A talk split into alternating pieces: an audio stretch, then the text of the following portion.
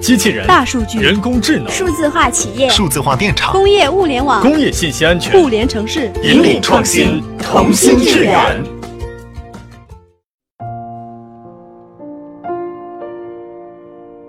西门子调频一八四七的听众朋友们，大家好！今天我们的创新系列节目邀请到了一位重磅嘉宾，来跟我们聊一聊工业信息安全的话题。他就是西门子中国研究院信息安全部总监胡建军胡先生。胡先生您好，主持人您好，西门子调频一八四七的听众朋友们大家好。呃，胡先生，您在这个工业信息安全领域是有着非常丰富的经验的。我想先跟您了解一下，就是前段时间爆发了这个勒索病毒 WannaCry，那西门子的办公和生产环境有感染这个病毒吗？WannaCry 的这个病毒呢，我们在发生以后呢，内部也做了这个相关的调查，结论呢就是我们对西门子的这个办公生产环境呢，确实没有明确的这个感染迹象。这个 WannaCry 以及后来这个 NotPetya 这种传统的，和它和传统的病毒攻击方式有所不同，它这里面有经济利益的驱动。那您觉得它是不是会带来一种新的网络攻击的模式？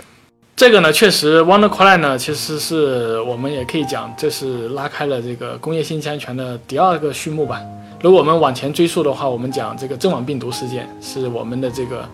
工业信息安全第一次拉开的大幕。这样的话，让大家理解到说，哦，原来这个工业控制系统也会遭受攻击，也会遭受，也会面临很大的这个安全威胁。但是呢，在那个时候呢，可能更多的都是说一些组织或者是政治利益驱动的，或者是一些因为内部的一些人员的误操作引起的。但是 WannaCry 呢，我们认为这是一个把这个工业安全的威胁和我们现在所谈的这个黑客的这个地下产业链。完美结合起来的这个新的一种攻击模式，嗯啊，所以说呢，我们讲从，因为利益驱动的话，我觉得这个东西可能对将来我们的这个工厂，还有我们的这些数字化的这些 plant 或者是我们基础设施来讲，威胁更大。因为以前攻击这些工厂，或者是攻击咱们的这些呃数字化产线也好，可能要么是说因为好奇，有些是因为试探性的，是吧？他为了研究这个。要么是说出于一些政治，或者是出于一些其他的目的，这样的话呢，他调动的资源和面临的风险是很大的。但是对于 WannaCry 来讲呢，他把这个工业的这些漏洞和这些威胁结合到说比特币这种匿名的方式可以变现的这种渠道，那意味着说很多的黑客会认为这是一种生财之道，啊，这也给我们提来提出来更多的这个新的挑战了。可能我们谈到这儿哈，很多听众朋友们还不是很清楚，我们今天谈的这个工业信息安全和我们平时所认为的，比如说 IT 的信息安全，或者我电脑装一个杀毒软件有什么差别？那请胡先生给给我们先厘清一下工业信息安全的这个概念。我们讲工业信息安全和我们传统讲的这个信息安全和包括说我们讲互联网移动互联网的安全，它的区别在哪里啊？因为这个我们过去大家接触的比较多的，一般都是说从办公安全开始吧，就办公的这种 IT 安全，比方说我们的个人的这个办公电脑啊，会不会中毒啊？我们个人的这个办公环境里面，比方说大家是怎么样登录的、怎么认证的等等这些的这个信息安全，这是我们传统的这个安全。另外呢，就是说现在比较火的，像这个互联网和移动互联网，那就是说你手机 APP、电信诈骗等等这些呢，都是呃互联网和移动互联网的这个安全的问题。那回到这个工业信息安全的角度来讲呢，我们其实就要讲，我们加工业其实就是说我这个信息安全保护的对象是我们的工业基础设施，啊，嗯，也就是说在这个办公网之下的它的生产运营系统、它的现场的控制系统、它的控制单元这些的这个安全，为什么我们现在比较多的去谈这个工业信息安全？因为我们也是处于一个数字化的时代嘛。然后您说的这个工业其实是一个大工业，大工业不包不只是说制造业，不只是说制造业，我们这个工业可能就是包括说像交通、水利、能源等等这些的这个基础设施，也就是说关键基础设施的这个信息安全。比方说工业里面它比较讲高可用性啊、高确定性啊，是吧？另外呢就是说它对这种呃可用性或者是其他方面的这个要求，比这个互联网更高一些。最简单来讲，比方说一个石油化工企业或者是一个炼钢企业，它的这个连续过程控制、它的精确度、它的这个生产业务连续性的这个要求，和我们通常的说一个办公网，像邮件系统等等这些要求是不一样的。那些说我们可能停产，比方说像石油化工企业，如果说因为什么原因造成这个中断的话，造成的经济损失和它这个恢复的这个成本是非常大的。但是如果说我们一台这个办公电脑，或者说一个办公的应用系统，说短暂停了几分钟，甚至下班以后停停机几分钟没问题。但是对于工业环境里面来说，这些可能是没法接受的。嗯嗯，这也就说到说工业信息安全其实会给企业带来很大的影响，是吧？你刚才说到的这个它停机啊，然后恢复，这是一方面，还有别的方面吗？因为我们讲，嗯，如果我们讲到这个国内包括国际的这个我们自己的工业企业客户来讲的话，因为对于 IT 或者是互联网企业或者是移动互联网行业，一般来说信息安全带来的比较多是经济问题，比方说我停止服务多长时间，比方说邮件。停着，那我们可能很多办公人员没有办法互相发邮件或者没办法获取邮件，那它可能带来一些生产方面的这个损失。但是对于工业的话，我们要考虑它有很多其他的，除了经济以外，经济也很大。刚才我们提到了它的这种停止生产、恢复生产，它的这个成本在某些过程行业来说是非常巨大的。第二个呢是说它的这个危害有可能会涉及到人员伤亡和环境灾难。比方说，我们之前有那种例子嘛，就是像污水处理厂，啊，没有因为这种工业性强权的攻击，导致没有处理过的这个污水直接排放到这个河流、湖泊这个流域里面，那个对环境生产生态是会造成一种很长时间都很难弥补的这种损失。今年年初的时候，有一个咨询公司是叫 Poneman 嗯。然后它是专注于安全领域的，然后它发表了一个调查报告，是关于美国石油天然气行业的网络安全现状。那超过三分之二的受访者都说，在过去的一年里遭受过至少一次的安全损害，导致了这种关键信息的丢失啊，还有生产的中断。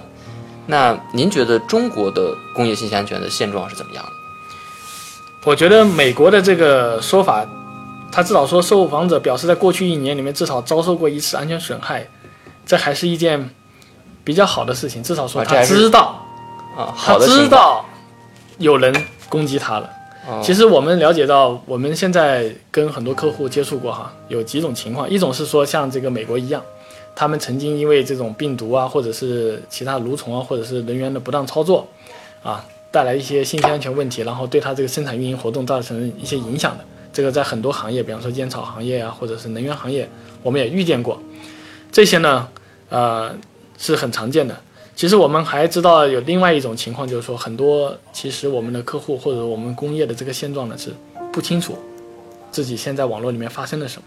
其实这是更更加可怕的，就是完全对自己的这个网络和这个资产状态没有感知，没有感知能力。嗯，即使是别人攻击了，他也不知道是什么。最简单的来说，他可能会，比方说一种常见的一种体会，就是说，在很长一段时间里面，他们觉得网络和系统不稳定。但是呢，不知道这个不稳定是因为这个设备的电气特性老化了，还是说其实这里面已经有病毒、蠕虫、木马，或者是有一些异常的流量在攻击他们，但他们完全不知道，所以这种是更可怕的。也就是说，很多人其实他面临的这个问题，但他不觉得我有这个问题。对他，一是不方不不觉得他有这个问题，或者是说呢，他注意到一些现象，但他没有意识到这个可能是信息安全相关的问题。然后呢，可能会花很多的时间在别的地方去做工作啊。所以我们讲，如果谈到说中国的工业信息安全的现状，我们可以这么讲，就从这个中国这个工业信息安全的意识。和技术水平各个方面来讲，我们肯定不会比美国更好。那这就说到，像有的客户知道自己有问题，有的客户不知道，可能这种就更更麻烦一些。我们要从头帮客户来搭建他的这种防御的体系。那我们西门子是怎么做的呢？西门子呢，其实讲到做信息安全，其实有一个特别简单的一个概念了。就是说，我们可以想象一下，我们是怎么样保护我们自己身体健康的？因为我们其实最终目标也是为了维护我们自己的关键资产健康有序的运转嘛。其实跟人一样，所以说呢，西门子来讲呢，它也是分三步走，就是从评估到实施到持续监控。你可以想，如果我们要做信息安全的话，我们首先得知道我们在哪里，在什么样的所处一个什么样的水平，对吧？这是我们避免刚才我们说的，其实我们对现在的这个现状的不了解，是吧？所以说评估是第一步，就是了解现状。这个就像咱们人去说要系统化的保证自己健康一样，你先做个体检。嗯，你体检的话，你可能可以去对标很多的指标项，比方说你会验血啊，会身高体重啊，那对应到信息安全来讲，你会有很多安全标准，比方说 IEC 六二四三国家等级保护，那是我们中国的，或者两万七等等的，就是适应于工业的这些安全标准，一项一项的去对标，看看哪一项我是没有达标啊，把这些所有没有达标项整理出来以后呢，你会找到差距项，那我就会去弥补嘛，就下一步到实施，你说。我没有装防病毒软件，对吧？这相当于就说，好，对于人来讲，我可能缺打了几个疫苗，关键的疫苗，那你下一步就说我要去打疫苗。那比方说，那对信息安全来讲，那你就可能说我要上一些防火墙，上一些防病毒软件，等等这些东西，我要把自己把自己状态调整到一个符合达标的这个状态，这是第二步。当然，第一步和第二步我们可以讲，这是一种，呃，静态的，也就是说，当你达到这个地地步。很多时候，我们过去的安全理念就是我到这一步我就结束了，项目 base 的，是吧？一次一次运动战的。但是我们现在西门子呢，更更加延伸了一下自己的理念，就是说，我不单是说你通过一两次项目，你静态的提升到了这个安全水平，我还在考虑说，当你提升到这个安全水平以后，你以后怎么维持住你这个安全水平？因为我们都理解，比方说你做了安全体检，做了这个抓了适当的药，你调整了以后，但是如果你后续不比方说继续锻炼，继续监控，那你很快可能又会有新的病，是吧？因为我们外面的环境在一直在变化。对，我们的外外面的环境也在变化，它攻击的手段也在变化，是吧？它的攻击手段，它的这个面临的威胁，还有就是说我们自身的这种安全技术的发展，我们都要考虑进去。就是说你原来静态防御到那个水平，不代表说你就可以一直这样下去了。所以我们引入第三个概念，就是说持续监控。持续监控呢，其实就是说把把外界的这些变化的这些因素考虑进去，然后同时呢，对咱们这个内部的像这些数字资产，还有网络流量等等这些细节，我们做到可感知，就是说我知道里面跑的都是什么东西，然后呢，在这里面呢，用大数据关联的这个这个技术啊，就把我们现在的这个运行状态和我们现在外部的这些变化啊结合起来，还有就是说我们现在运行的这个状态呢，我们会定义很多的。像阈值一样的东西，啊，那定义出来以后，如果说我们有些运行环境，它的这个运行指标超超过了，就是我们叫定义出来一些异常。那异常指标出现的话，我们有及时的去修复，而不是说等到下一个安全评估的项目，或者是下一次做体检，这个就是相当于是准实时的。所以说，我们其实这样的看起来的话，就是西门子现在提的这个理念，说从评估实施到动态监测，评估实施。我们讲静态，提升安全到一定的水平；动态，那就是持续监测，使得你的安全水平一直维持到说你足够抵御外界的这个威胁。另外呢，就是说，当你这个呃组织内部或者是资产内部发生了安全事件以后，你第一时间能够知得到，你能够知道，这是一种感知能力啊。我们讲可感知，这是第一步，然后接着下来是可控制。当我有感知了。感知到我有异常了以后，我们再讲，你通过这种，呃，持续监控，我们这样叫监控的话，你肯定是有控制能力，你有反向控制能力，就我把这个危害消灭掉，或者我控制在一种可接受的范围内，到最后达到一种可管理的这个水平，啊，所以结合起来就是说，通过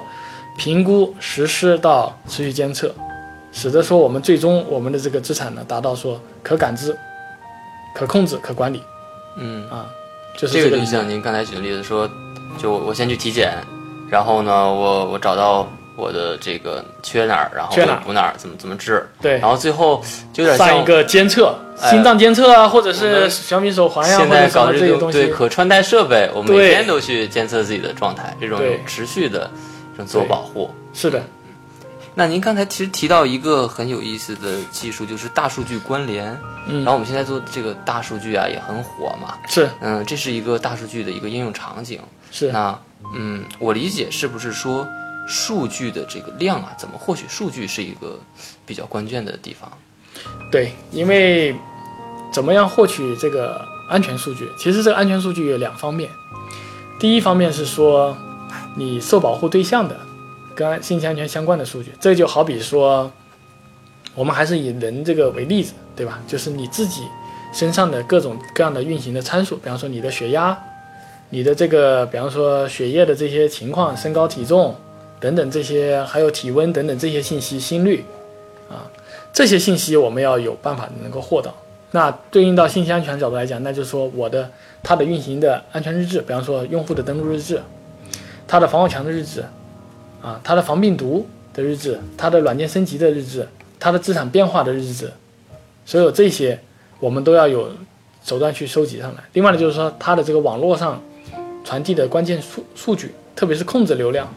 就是说谁向这些资产控制发出了什么样的控制指令，那。发出了这些控制指令以后，它的这个执行回路是怎么样的？这些情况我们都要知道，啊，这是第一个说我们要获取的数据，这是感知这个对象自己。第二个呢，其实我们刚才你也说了，我们不不光是要能感知自己，还要感知环境的变化。环境的变化，也就是说，我要感知，比方说整个中国，或者说乃至说整个世界。那在互联网上，在这个网络上面。对工控系统的这种安全的探测、扫描、攻击技术，他们用了什么样的、什么样的这种黑客技术？现在流行什么样的黑客技术？现在还有哪些工控最新爆出来有漏洞了，可能会被人利用的？这些我们都要有能力去感知。所以说，一是说感知自身的这些能力，另外一方面感知环境的能力，然后要把这两者结合起来。今年六月一号，网络安全法发布了。那工业企业如何去做好自身的防护呢？对，因为网络安全法里面，它是一个比较大的这个安全法律体系吧。它对这个呃关键基础设施的这个运营和应急响应，还有就是说关键基础设施里面涉及到关键设备，它的这个准入这些都提出了很多的这个要求。整个的这个网络安全法呢，还是以等级保护的这个思路去做的。所以说呢。从这个企业的角度来讲，我们认为还是应该按照咱们刚才说的这个评估、实施和这个持续监控三步走，啊，要要参考参考这个网络安全法的这些相关的这个规定和它发布的一些子子级的规范，去对标，说我们现在的这个运营的这个资产也好，或者说我们这个生产系统也好，跟网络安全法之间的这个差距是什么？然后呢，及时的把它用实施的方法去把它补上。另外呢，在持续运维的时候呢，用这种安全监控的这种方式，保证说自己时时刻刻都是，呃，满足这个安全要求并且达标的。整个来讲呢，还是要从管理和技术上去做评估对标，然后呢，再去做相应的这种实施改造。最后呢，我们说我们持续的做安全监测，然后呢，把自己的这个安全状态维护的。达标的这个水平，嗯，这个网络安全法的发布是不是也说明我们国家对工业信息安全这个事儿越来越重视？对，这个呢，因为过去呢对工业信息安全这块呢没有特别明确的这个要求和规范，啊，原来的这个信息安全的这个要求呢可能都是针对电信和这个 IT 和互联网的，但是现在来看呢。我们因为它叫关键基础设施，国家呢对关键基础设施的这种正正常健康运行呢更加关注，啊，在这上面呢，将来我觉得这个呃管束也会越越来越严格，所以呢，我们要提前做好这种相应的这种安全准备。您刚才提到说等级保护，这是一个什么概念？啊，是这样的，因为我们做信息安全，我们都提一个概念嘛，适度安全。我们并不要求说所有的系统都要达到百分之百非常严格的这个安全，完全是取决于咱们的业务需要啊。也就是说，所以在这个角度上来讲呢，我们的安全投入或者投资和在安全资源的分配上面是有侧重的啊。怎么去确定说哪些是要优先或者大呃重点关注呢？就是看咱们的安全等级的需求。所以说呢，我们国家呢分分了这个从一到五分了五级。啊，不同的系统呢，可能不同的级别，啊，现在比较多的可能企业客户来讲，可能大部分处于二级或者三级。像三级系统来看的话，主要就是说，可能对国家或者是对这个，呃，如果它遭受破坏，对国家和社会还会还是会造成一些中等程度以上的这个影响啊。那在这个在这个基础上呢，我们其实就是说这三级的这个系统啊，我们从管理上、从技术上面，我们都要有相应的很多的安全控制措施。当然，再往上呢就是第四级，第四级呢可能就是呃更多的就是跟政府或者国家安全更加紧密相关的了。这种企业客户呢，可能就是属于一些比较典型的一些行业，比方说核电啊或者其他的这些行业会到这个级别。但是我们大多数的这个用户也好，或者是企业客户来讲，大部分都是二级和三级。嗯，然后从我们西门子这块来讲呢，我们自己呃在苏州做的这个运营中心，目前也是等级三啊。也就是说，为什么我们去申请这个等级三呢？其实我们主要是说，我们既然面向的客户大部分是二级、三级，那我们至少是说，我们提供提供安全服务的这个 trust base，或者说我们叫这个安全基吧，至少应该是高于或者至少是等同于我们保护对象的。啊，这个应该也是外企能够申请到的这个最高的级别了。啊哦，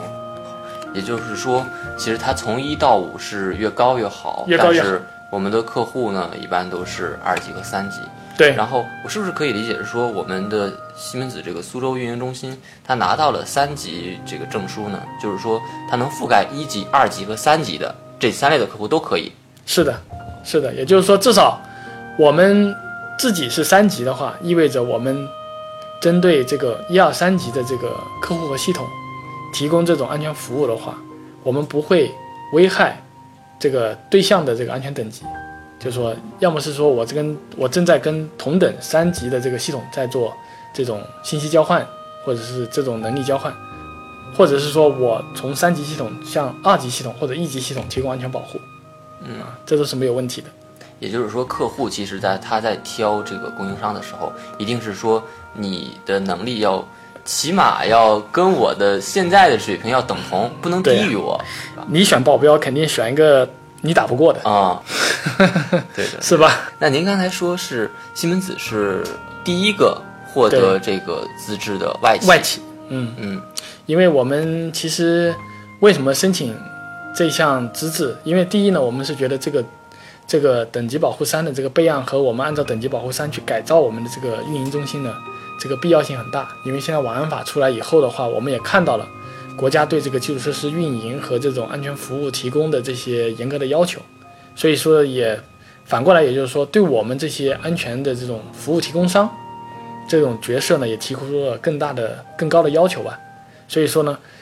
我们打铁要自身硬嘛。我们既然说我们在帮客户将来能够达到他，比方说等级二或者等级三，那首先我要证明我自己是能够达到等级三的。当然，我除了达到等级三的话，我还有一些额外的一些安全监控的这些手段。因为除了这个国家等级保护三的话，我们还有这个 ISO 两万七的资质，还有我们西门子内部的一些 HSC Level 三的资质，而且我们的这个在苏州的这个运营人员。大部分都有 CISP、CISAW 或者 CISSP、CCIE 这些个人的这些安全资质，所以整个来讲，我们整个这个安全团队和我们在苏州的这个运营中心应该是一个处于一个非常高的安全等级。也就是因为这个，我们才有信心能够说，我将来能够保证保障客户的基础设施也能够达到相应的安全水平。还有一个问题啊，就是说现在你觉得技术的变化实在是太快了啊，很多技术层出不穷，像物联网啊、云计算啊、大数据分析、人工智能，还有很多更新的技术。那这些技术会不会带来新的挑战？啊，这些技术肯定会带来挑战的，特别是像你像物联网、万物互联，对吧？以前我们讲，换句话讲，我们工业信息安全为什么只有这几年才才被提及呢？就是因为过去的工业系统更多的是孤立的，而且它用的是专用系统，它也没有标准互联。那现在来讲，如果说大家都互相连起来，大家都有这种通用的标准，而且越来越向这种互联网看齐的话，那就意味着说，那我们原来我们可以这样讲，工业系统或者是说某些系统吧，可能对一些病毒或者是对一些攻击是免疫的。但是你现在全都互联，然后又采用这种数字化的手段以后，那就意味着你的免疫系统被破坏了。当然，这种破坏不是什么坏事，因为从业务角度来讲，你更大互联了，更智能了，那就意味着你的生产效率可能这些更更智能的话，这些呃效能都提升了。是吧？这是从业务发展的角度来讲。当然了，从另外一个角度来讲呢，任何硬币都有两面嘛。另外一面就是说，我也变得更脆弱。从性向角度来讲，我有暴露了更多的这种接触面，就是说客户自己的进步其实带来了新的需求，对新的需求或者挑战吧。但这种挑战也不能完全说它是一种，它是一种阻碍，只是说看咱们怎么正确去看待它，啊。所以说呢，我们讲我们现在关注这个工业信息安全，我们关注这个物联网安全，或者关关注这种基础的这种设施的这个安全，其实也是为了说。咱们在这个数字化的这个进程上面，能够提供保驾护航的能力，啊，使得说，因为数字化呢，我们当然讲，我们大家都知道，这里面有像人工智能啊，有各各各种智能啊，或者是其他的这些方面的这些好处。那同样的，我们要规避它的坏处，也不叫坏处，就是它的短板，就它使得你的基础设施更加容易遭受安全攻击。那怎么去避免这件事情呢？就是我们前面说的，我们可能要从。技术和管理两个角度入手，然后呢，用正确的这种安全步骤和手段，去把自己的安全呢，一是提升到相应的安全水平，二呢是要想办法维持，维持住，而且呢，能够适应外部环境的变化，及时的做出调整。这种维持不是说静态的维持，不是说我什么东西都不动，把它封存那里，什么配置都不动。我们说的这种维持，是指说你在充分了解外界的变化的情况下面。充分了解你自己内在的这个运行状态的情况下面，你做出的一些适应性的一些调整，这个叫维持住安全水平。然后有一个很有意思的现象啊，就是说这些新的技术其实带来了新的挑战，然后我们来应对这些技术带来的挑战。但其实我们应对的时候也用了这些技术，对不对？是的，举个例子来讲，我们现在像我们现在研究的比较多的，其实有几个方面吧，数据采集的技术，然后还有更关键的一点就是。安全数据分析和展现的这个技术，因为我们为什么研究这个数据采集的这个技术呢？是说，因为毕竟还是有很多这种工业系统或者设备，它的这种情况比较特殊啊，所以我们采集它相应的这种安全运行状态呢，需要一些特别的一些协议或者一些技术。第二个呢是说，当我采集到这些数据以后，啊，特别是说我们结合上说我们外部的这种。啊，我们叫安全的这种 threat intelligence，就是我们叫威胁情报。我们收集到这么多威胁情报，然后还有就是说，我们收集到咱们自己那么内部的这些安全的运行状态以后，我们怎么去做相应的关联和分析？我们怎么样把一些异常跟外面的一些威胁把它联系起来？比方说，你的这个主机有内部有一台系统，原来设计成说不会跟外部互联的，那现在。上面多了一个可疑的连接，它连接到哪里去了？它为什么要产生这种连接？它是怎么进来的？等等这些，啊，这些我们要把这些孤立的一些事件，啊，比方说你发现了这个连接，然后呢又发现其他的另外的机上多了一个账号，然后又发现可能在别的地方又把防火墙新开了一个端口，类似像这些，你能不能把这些事情联系起来，形成一次一个完整的一个攻击的链条？啊，把它回放出来，说啊，这个实际上是一个黑客，一开始通过网络怎么远程，或者是通过 USB 控制咱们的主机，然后咱们的主机作为跳板又去攻击了什么网络设备，然后再又进而做了什么什么操作，你能不能把这些完整的分析出来？这个就是用到这个有点类似像人工智能的这个技术，所以我们讲关键其实安全，我们是讲可视化，可视化其实我们也是可感知的一个概念，因为。当你把东西看得更透彻，越透彻越简单，你这个事情反而就越越好处理。我们讲的可视化是什么呢？比方说你的这个资产的运行状态，你到底有多少台设备连在网上？是你当时画图纸的这些设备吗？这个我相信很多这个工厂的业主很很快就能回答，这过几个月肯定不是。但那现在的状态是什么样的？有没有一些运维的这个？设备或者你没有授权的设备连到你的网上，你不知道的，啊，这是一种说可视化。第二个是说，有些东西，比方说设备还好，你是可见的。比方说，如果你的这个机房里面多了一个，多了台机器，您肉眼是可以看到。有些可视化你是肉眼看不到的，我们也把它可视化出来。网络上传输的数据，你看着这两条网线连着呢，是吧？就 PLC 或者是这些上位机连在这个网络上网络上的，你以为这个上位机只跟这个 PLC 联系，但这个上位机可能偷偷的跟另外一个机器联系了，这个在设计之外的，咱们用肉眼看不出来。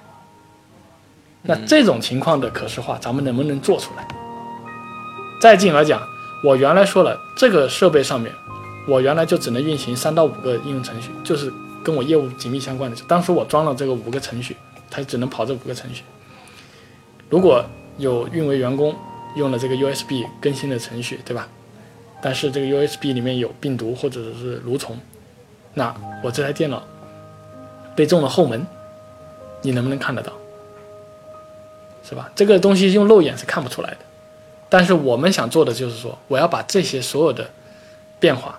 都要把它可以可视化的方式，那你看得到。只要我们能够看到这种变化。那我们很快很清晰的能够判定说啊，这是一次正常的升级，还是说这个不对，我没有安排这次升级，但是这台电脑上面的这个信息资产被动了，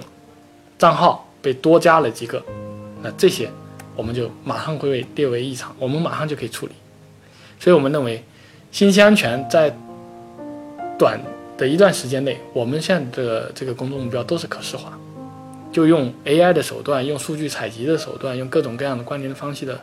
手段，能够把看起来纷纷杂杂的这种各种情况，你肉眼看得见的或者肉眼看不见的这种电子的这种信息流，用简单可理解的方式，可视化的展现给咱们的运维监控人员，展示给咱们的这种资产所有者。那我们接下来一步很简单的，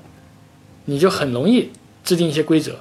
即使是说有些规则比较复杂的话，那我们的人。也能够很容易的去判断，这是一次信息安全事件，还是一次正常的业务业务操作，啊，所以可视化是我们的重点。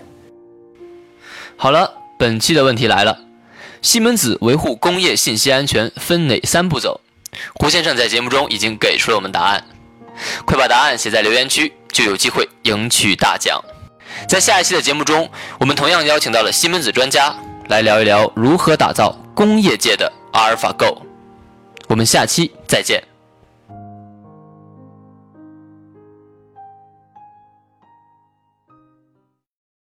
西门子调频一八四七，